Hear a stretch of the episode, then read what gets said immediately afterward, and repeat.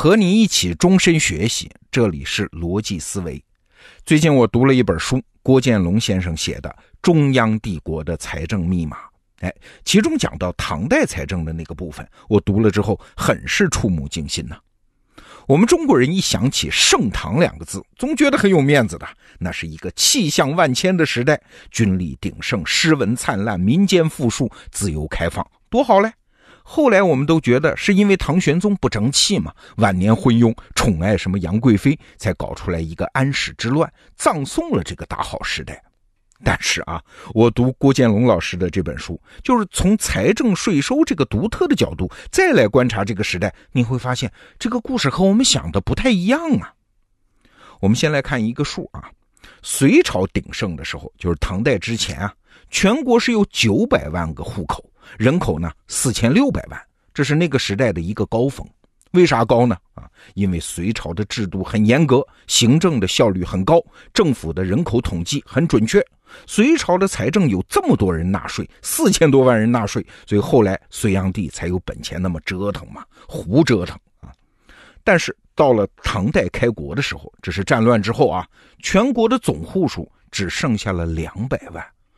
骇人听闻呐，从九百万跌到了两百万。你想，这是十年时间，中国人口就减少了百分之七十多，这也太骇人听闻了吧？哎，不是啊，这不是因为战乱死了那么多人，而是唐代初年的行政效率不行，他的人口统计非常的粗略，很多人没有报户籍，也就是不纳税嘛。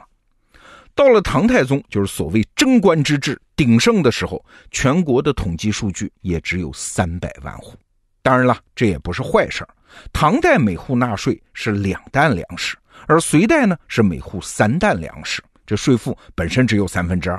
而且更重要的是呢，唐代的人口统计只有隋代的三分之一啊，所以你通盘算下来，唐代社会的整体税负只有隋代的五分之一左右，百分之二十。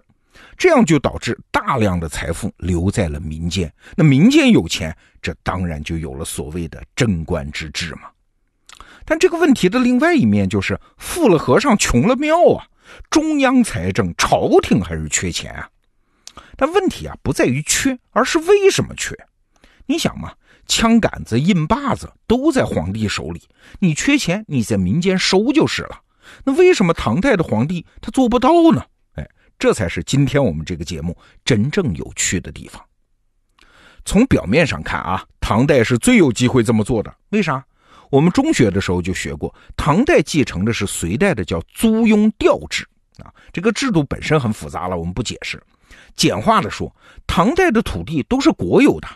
朝廷给老百姓一家一户授田，就是给你土地种啊。那一户农民拿了国家的土地，你种了粮食，然后秋收之后给国家交租，这合情合理吧？但是你想，这么做的基础是啥？是国家有超高的行政效率，你得对全国的土地有全面的掌握，对人口的变化有全面的了解。一个人死了。政府得有能力把他手里的土地收回，人口增加了，政府得有能力找到新的土地给他分配。土地自由交易的市场，你既然全是国有土地嘛，你政府就得有能力完全禁绝土地交易。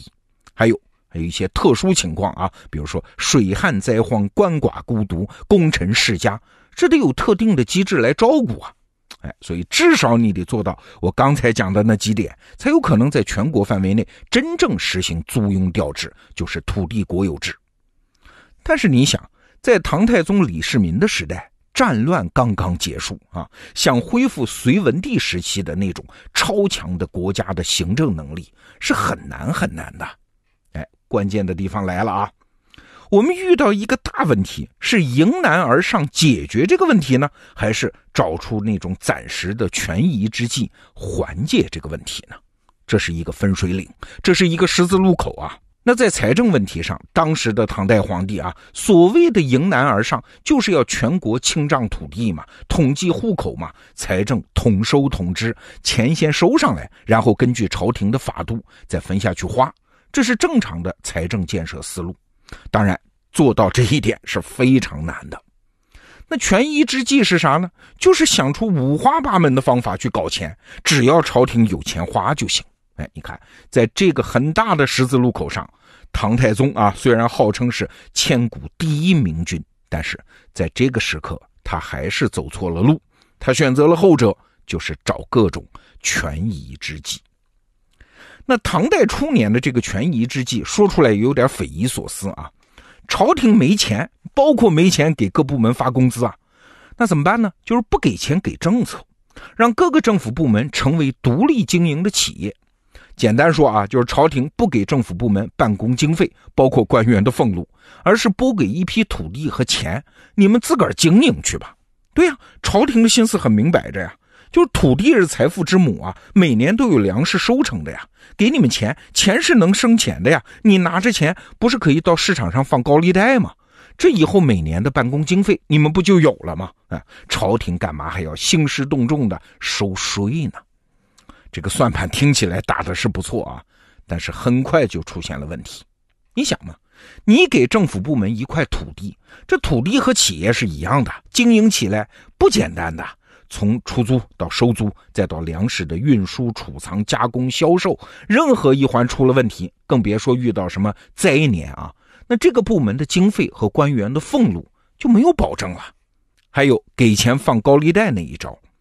那个时候的市场经济是不发达的呀，利率高的吓人，年利率高达百分之百，就是翻一倍呀。所以那个时候能借钱的肯定不是平民，只能是商人，而且只能短期使用。更重要的是，放高利贷那也是个专业的活啊。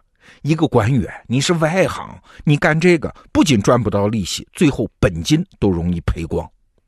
那咋办呢？哎，唐太宗想了个办法，不是外行不行吗？那咱们就用专业人员啊，他设了一个职位，这个名字很朴素啊，叫捉钱令史。这捉啊，就是捉虫子的那个捉，钱就是金钱的钱。你看，从这个官职的名字就看得很不体面。中央政府当时一共七十多个部门，每个部门配上九个捉钱令史。你们每个人呢，拿五万钱到市场上去放高利贷，赔了罚你啊，完成任务的给奖赏啊。连续一年你都能完成任务，那就给你升官。你看，这又是一个看起来挺好，但是一执行就走样的政策。你想嘛，这官员他有了升迁的动力和诱惑，手里又有权，那做生意和抢有什么区别啊？朝廷不就是要把钱放出去，然后收利息吗？好办呢，强迫商人贷款不就行了吗？啊，这么一来，你算算啊。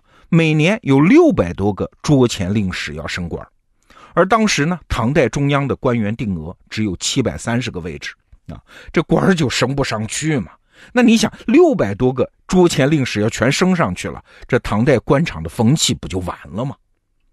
说到这儿，我们只是举唐代财政混乱的一个例子，这背后啊，其实是一个整体的思路，就是唐代的皇帝他不愿意做最难的。正式的财政制度建设，总想着呢，对一个明显不可持续的状态做小修小补，哎，这就带来两个后果呀。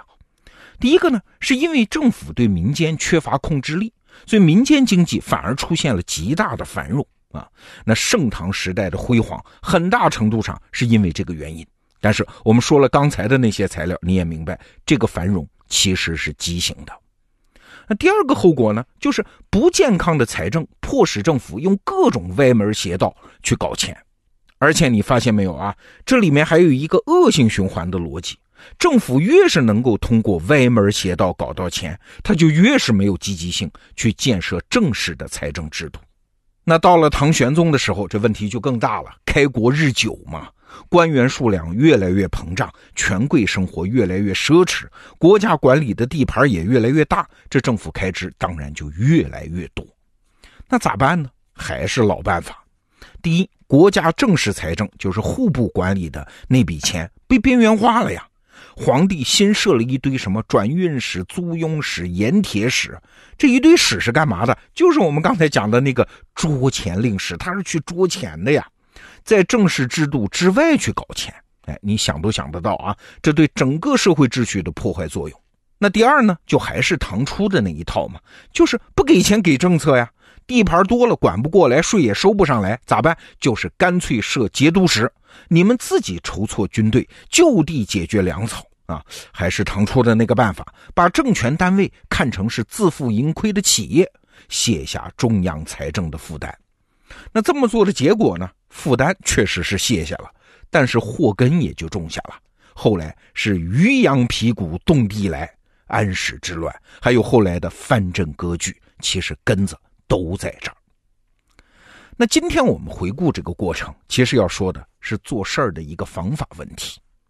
在互联网时代，我们有一句口头禅啊，叫“小步快跑，快速迭代”。遇到问题，根据网络的反馈来解决问题。对，这确实是这个时代解决大多数问题的有效方法。但是今天我跟你讲了唐代财政的故事，你发现什么没有？就是再多的小步快跑、权宜之计，它也堆不出一个根本性的战略思考和制度设计的。为啥呢？因为第一，权宜之计会让症状暂时缓解的，让我们丧失了解决真正重要问题的决心和时机。那第二呢？权宜之计带来的负面因素会在我们看不见的地方积累、发酵、放大。最后啊，会在我们无法预料的时刻给我们带来更沉重的危机。好，这个话题我们今天就先聊到这儿。逻辑思维，明天见。